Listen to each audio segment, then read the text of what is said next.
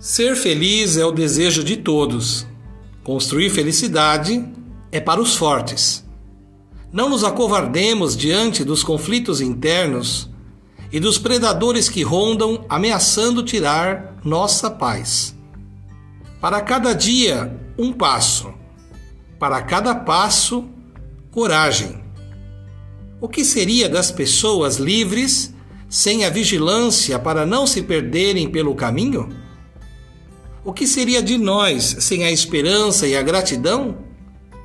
A maior liberdade está na certeza de que o risco de se perder é possível, mas não é a meta.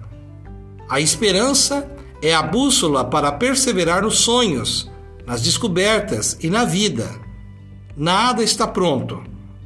Estamos distantes do perfeito, mas podemos deixar que a luz invada o nosso mundo e tudo aos poucos volte ao colorido original. Passos na direção do reencantamento será nossa tarefa nos próximos dias. Caminhemos em constante atitude de sintonia com a nossa essência, cultivando a cultura de paz. Um grande abraço.